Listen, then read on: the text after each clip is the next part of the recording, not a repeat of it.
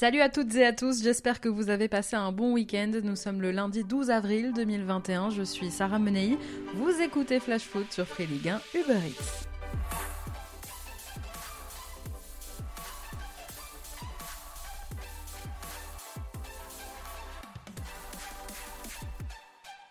Franchement, c'est.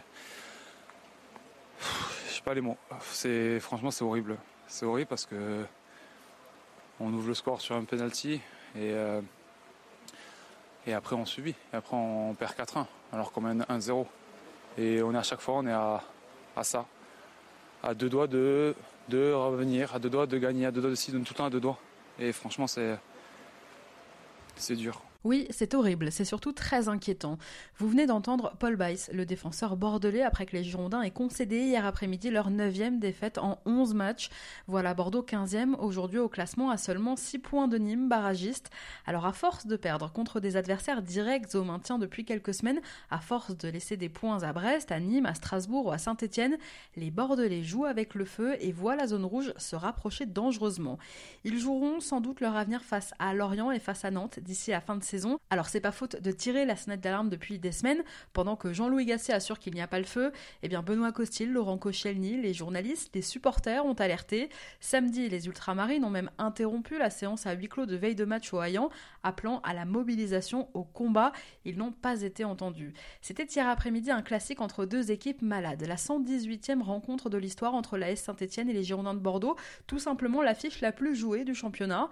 Rapidement, Bordeaux s'était vu offrir un penalty imaginaire dès la huitième minute, transformé par Wang, qui inscrivait au passage son onzième but de la saison. Derrière, M. Schneider a largement compensé son erreur en donnant un penalty à son tour au vert, tout aussi discutable, penalty que Wabi Kazri s'est chargé de transformer. C'était le dimanche des penalties d'ailleurs. L'ancien Bordelais, mis un temps au placard par Claude Puel, a fait son retour en force en inscrivant un triplé hier, le premier de sa carrière, forcément contre Bordeaux. Un autre ancien Bordelais, Zedou Youssouf, formé au club, s'est chargé d'enfoncer le clou en inscrivant le quatrième but stéphanois. C'était d'ailleurs son premier but avec les Verts. Bon score final 4-1 pour saint Bordeaux continue de couler. S'ils en prennent 4 contre Saint-Etienne, combien en prendront-ils dimanche prochain face à Monaco? Et puis l'autre question, aujourd'hui c'est Bordeaux, réussira-t-il à se sauver? Mais surtout combien de temps Jean-Louis Gasset pourra-t-il rester en place? Mais pendant que Bordeaux poursuit sa lente agonie, à 6 journées de la fin du championnat, la course au titre est plus haletante que jamais. Tout de suite, on fait le point sur les autres rencontres du week-end et tout ce qu'il ne fallait pas manquer de cette 32e journée de Ligue 1.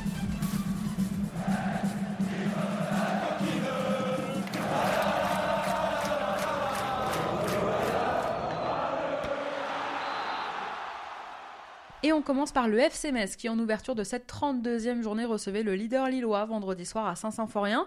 Longtemps dominé, le LOSC s'est finalement imposé 2-0, porté notamment par un très grand Mike Maignan, auteur d'un arrêt sur pénalty face à Aaron Leia Izeka. Le LOSC a su faire le dos rond et faire plier Metz sur deux buts, un de Bourak et Elmaz à l'heure de jeu, l'autre de Zeki Celik en fin de rencontre. Malgré une très bonne prestation, donc, les Messins s'inclinent face aux Dogs, de quoi frustrer un peu Frédéric Antonetti? Oui, je suis déçu par le résultat, je suis déçu qu'on n'ait pas marqué de but, bien sûr, mais je suis pas déçu par le contenu. Voilà, maintenant, on sait que le chemin qui nous reste à faire, progresser. Le, match se résume en une phrase, hein. il faut valider les bonnes choses qu'on fait. Il faut avoir un peu de réussite aussi, bon, qui nous fuit depuis quelques temps. Donc voilà, mais voilà, je pense que face à une équipe qui joue le titre, on n'a pas arrogé notre production malheureusement, on manque de métier, voilà, manque de métier, et puis surtout, on manque euh, de finition. Donc à un moment donné, il faut, il faut valider, même s'il y a un grand gardien en face. Bon, je savais, je vous l'avais dit à la, à la conférence de presse avant match. Voilà, je pense que si, si Lille est champion de France, euh, ils doivent énormément à leur gardien. Le lendemain, le Paris Saint-Germain, mis sous pression par un LOSC 6 points devant avant le coup d'envoi, n'avait pas d'autre choix que de s'imposer à la Méno sous peine d'hypothéquer très sérieusement ses chances de titre de champion de France. Pour ajouter de la difficulté à ce déplacement déjà compliqué, Mauricio Pochettino déplorait de nombreuses absences. Alors à trois jours de retrouver le Bayern Munich en quart de finale retour de Ligue des Champions, ce PSG qui avait la fâcheuse habitude de se relâcher en championnat entre deux matchs européens a fait preuve de beaucoup de sérieux pour s'imposer finalement 4 buts 1 à Strasbourg. Double buteur à Munich mercredi dernier, il n'a fallu qu'un quart d'heure de jeu à Kylian Mbappé pour ouvrir le score. Dix petites minutes plus tard, c'est Pablo Sarabia qui faisait le break pour Paris. Juste avant la pause, Moiskin inscrivait le but du 3-0. Un peu plus emprunté en seconde période, les Parisiens se sont laissés surprendre par une frappe du jeune Moïse Dion Saï, devenu au passage le plus jeune joueur à marquer en Ligue 1 avec Strasbourg depuis un certain Kevin Gamero, il y a 15 ans. Premier joueur né au 21e siècle aussi à marquer avec le Racing en championnat, mais ça n'a pas suffi pour les Strasbourgeois puisqu'à 10 minutes du terme, Bappé obtenait une faute devant la surface que Leandro Paredes se chargeait de transformer d'un magnifique coup franc. A noter que Mauricio Pochettino a profité de cette rencontre pour donner du temps de jeu aux jeunes pousses du centre de formation comme Kenny Naguera et Xavi Simons, entrés tous les deux en cours de jeu. D'ailleurs, selon l'Observatoire du football, le CIES, cette semaine, les clubs de Ligue 1 sont parmi les cinq grands championnats européens qui font le plus confiance à leurs jeunes, qui font le plus confiance aux joueurs de moins de 21 ans. Bon score final 4 buts à 1 pour un Paris Saint-Germain revenu à 3 points du LOSC et un PSG qui peut enfin donc se tourner vers le match contre le Bayern avec ambition.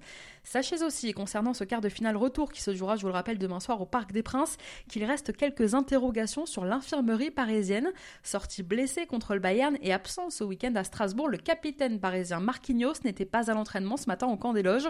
L'autre interrogation pour demain concerne Marco Verratti et Alessandro Florenzi, tous les deux positifs au Covid durant la trêve. Les Italiens avaient manqué le match aller et le voyage à Strasbourg. Leurs dix jours d'isolement terminés, ils étaient bien à l'entraînement ce matin au camp des loges, tout comme Abdou Diallo, malade et remplacé à la mi-temps en Bavière et forfait lui aussi en Alsace, tout comme aussi Mauro Icardi, présent donc ce matin à l'entraînement. Sorti par précaution pour des soucis musculaires à la mi-temps samedi, Keylor Navas va bien. Et enfin, suspendu à l'aller mercredi dernier, Paredes, buteur à Strasbourg samedi, est évidemment disponible pour cette rencontre. On fera le point évidemment demain. Soirée complètement folle samedi pour Marseille et Montpellier qui s'affrontaient sous la pluie à la Mosson, alors que les Montpelliérains avaient ouvert le score dans les tout premiers instants de ce match grâce à Andy Delors. 28 petites secondes de jeu auront fallu à Delors pour marquer le but le plus rapide inscrit en Ligue 1 depuis 4 ans et le but le plus rapide pour le MHSC depuis 15 ans. Mais voilà, les Montpelliérains sont finalement rentrés au vestiaire en étant menés 2 buts à 1, un but marseillais signé Milik, son quatrième sous le maillot de l'OM, et un deuxième but marseillais signé Pape Gay. En seconde période, les Montpelliérains ont égalisé d'entrée avant de voir Marseille les dépasser grâce à un but du jeune Lucas Perrin et finalement réduit à 10 après l'exclusion de Douye Kaletatsar. Les Marseillais en souffrance ont vu leur adversaire du soir revenir au score dans les derniers instants de la rencontre grâce au deuxième but de Gaëtan Laborde. Match fou et score final donc 3 partout entre ces deux prétendants à l'Europe.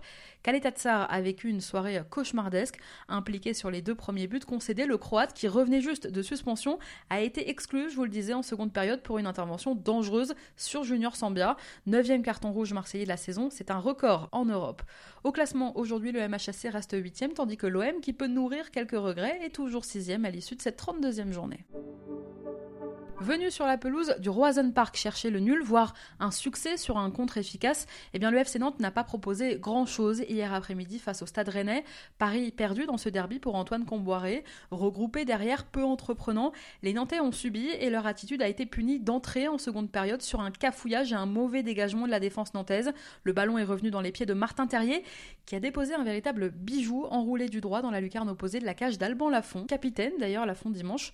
Score final 1-0, les Nantais ont logiquement concédé leur 14e revers de la saison en Ligue 1.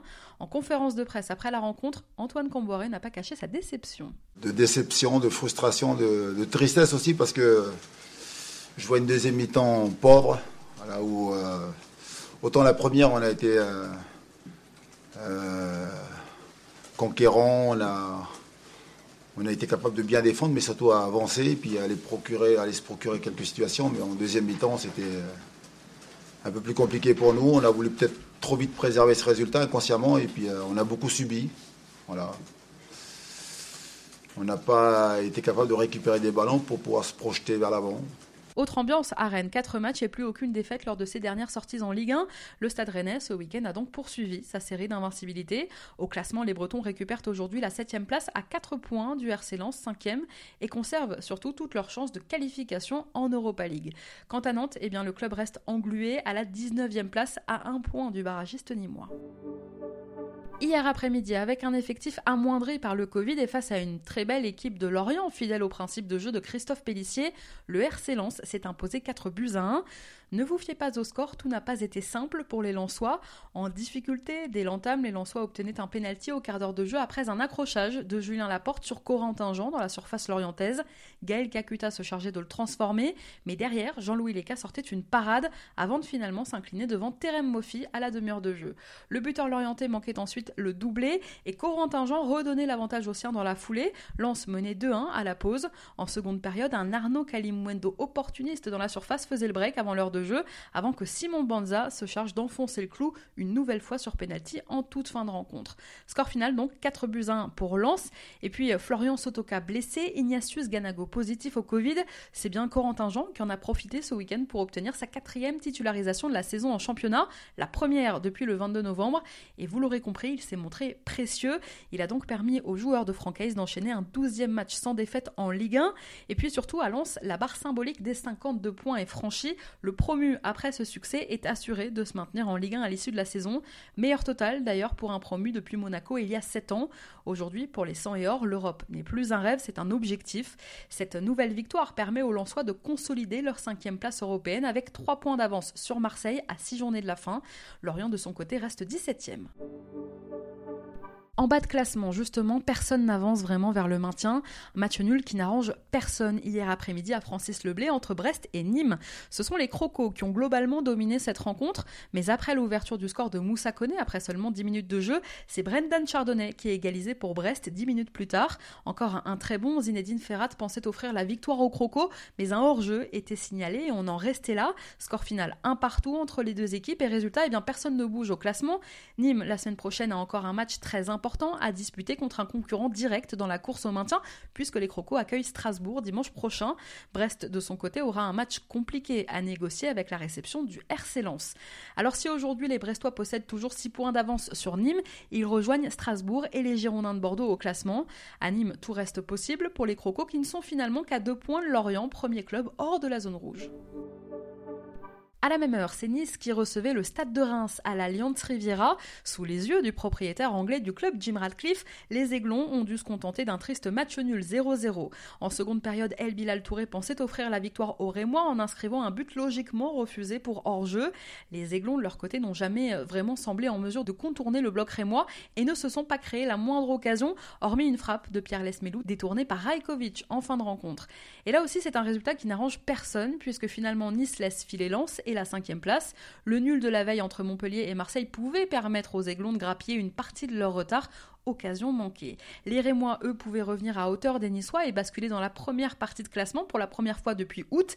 Ils restent finalement à bonne distance du gym. Seule consolation du week-end pour les deux équipes, elles poursuivent leur série d'invincibilité en Ligue 1. Reims reste sur 7 matchs de Ligue 1 sans défaite, 6 pour Nice. Pas très loin de l'Alliance, à Monaco, c'est l'ASM qui tient le rythme. Après les victoires de Lille à Metz, du PSG à Strasbourg et juste avant que l'OL n'accueille Angers, les Monégasques accueillaient la lanterne rouge dijonnaise à Louis II. Alors malgré les pronos et malgré les formes très opposées des deux équipes, hier après-midi, ce sont bien les Monégasques qui ont été malmenés par un DFCO pourtant promis à la Ligue 2. Il faut dire que Monaco a longtemps souffert aussi de l'absence de Kevin Volland hier après-midi, écarté du groupe pour une bronchite. Alors faisant fi une nouvelle fois des statuts dans le vestiaire, Niko Kovac décide une nouvelle fois de ne pas titulariser Wissam Ben Yedder. Paris payant pour la deuxième fois consécutive en championnat, puisque sorti du banc, Ben Yedder a inscrit un doublé, comme la semaine dernière finalement contre Metz. Sans doute vexé de démarrer sur le banc, son entrée a une nouvelle fois tout changé. En début de seconde période, c'est Stevan Jovetic, titulaire hier, qui avait ouvert le score en reprenant un penalty justement de Wissam Ben Yedder repoussé par Saturnin à l'Agbé. D'ailleurs, on peut souligner que le gardien dijonnais hier après-midi a évité une plus lourde défaite au sien. On écoute l'entraîneur dijonnais après la rencontre, David Linares. Nous, on est rentré sur le terrain avec euh, l'envie d'en sortir euh, la tête haute. Euh, aujourd'hui, par rapport au résultat et par rapport à, la physionomie du match, on accepte la supériorité de, Monaco, mais euh, sur certaines situations, je pense qu'on aurait dû et pu mieux faire pour avoir une, toute autre emprise sur le match et, essayer de poser un peu plus de problèmes face à notre adversaire. Aujourd'hui, on est dans, un, une spirale très négative au niveau de la, au niveau de la confiance. Le doute s'est installé et à l'image des buts qu'on concède, à l'image aussi des situations qu'on n'a pas pu concrétiser, je pense que c'est c'est le mal qui touche l'équipe depuis pas mal de temps et ce soir encore ça a été, euh, ça a été le cas. Alors oui, David Linares parle de spirale négative. Hier, son équipe n'a pas pu stopper sa série noire. Avec cette douzième défaite consécutive, Dijon a égalé la pire série de défaites de l'histoire du championnat, un record détenu par le CA Paris depuis 1933-1934. Et au classement aujourd'hui, c'est le statu quo pour ces deux équipes. Monaco, troisième, reste sur le podium et talonne le Paris Saint-Germain. Dijon, de son côté, reste bon dernier. Enfin, en clôture de cette 32e journée de Ligue 1, c'est l'Olympique lyonnais hier soir qui accueillait Angers. Lyon qui, comme Monaco, tient le rythme. Sous pression après les trois victoires de ses concurrents au classement, l'OL se devait de l'emporter pour rester raccroché au wagon de tête. C'est chose faite. Si les Angevins ont eu quelques occasions, ils n'ont pas su en profiter, ils ont manqué d'efficacité et finalement ce sont donc les Gaunes, globalement dominateurs, qui ont su faire la différence grâce à Memphis Depay, auteur d'un doublé, grâce aussi à un but de Lucas Paqueta. Depay est d'ailleurs devenu hier le troisième meilleur buteur étranger de l'histoire de l'OL en Ligue 1 avec 59 buts. De paille à égaler le total de l'Argentin, Licha, Lisandro Lopez. Pour l'instant, Juninho et Sonny Anderson restent devant avec respectivement 75 et 71 buts marqués pour l'OL. Menant au score et sérieux, les Lyonnais se sont ensuite contentés de gérer tranquillement cette fin de match. Score final 3-0 pour Lyon. Après une série de trois matchs sans succès, l'OL a retrouvé le goût de la victoire, une victoire qui les fuyait depuis un mois. Au classement, l'OL reste donc quatrième mais revient à 5 points du leader lillois. De son côté, Angers reste 11e. Hier soir, après la rencontre, l'entraîneur du SCO, Stéphane Moulin, est revenu sur la défaite de son équipe. Ils sont plus forts que nous, ça on le savait avant, on l'a vu euh, sur le terrain. Après, euh, j'ai quelques regrets quand même parce que on a quand même la balle pour ouvrir le score, on la met pas. Enfin, c'est plutôt euh, Lopez qui fait un super arrêt. On, a la balle pour revenir à 1 à 1, il fait aussi un super arrêt. Et en deuxième mi-temps, à 2-0, euh, c'était pas fini. On a une très bonne période où on a l'opportunité encore de revenir au score. Mais euh, voilà, ce que je retiens, c'est que pour faire un résultat contre ce genre d'équipe, il faut qu'on soit beaucoup plus efficace que ça. Moi aujourd'hui, j'ai pas grand, grand chose à reprocher à l'équipe et aux joueurs sur le plan de jeu qui a été plutôt bien respecté. Allez, on vous partage notre coup de cœur de la semaine dans Flash Foot. Tu le sais, je te l'ai dit dans la colline. Mais Tu t'aimes d'une façon que c'est pas possible de le dire. Et tout le temps je te vois, tout le temps je te parle.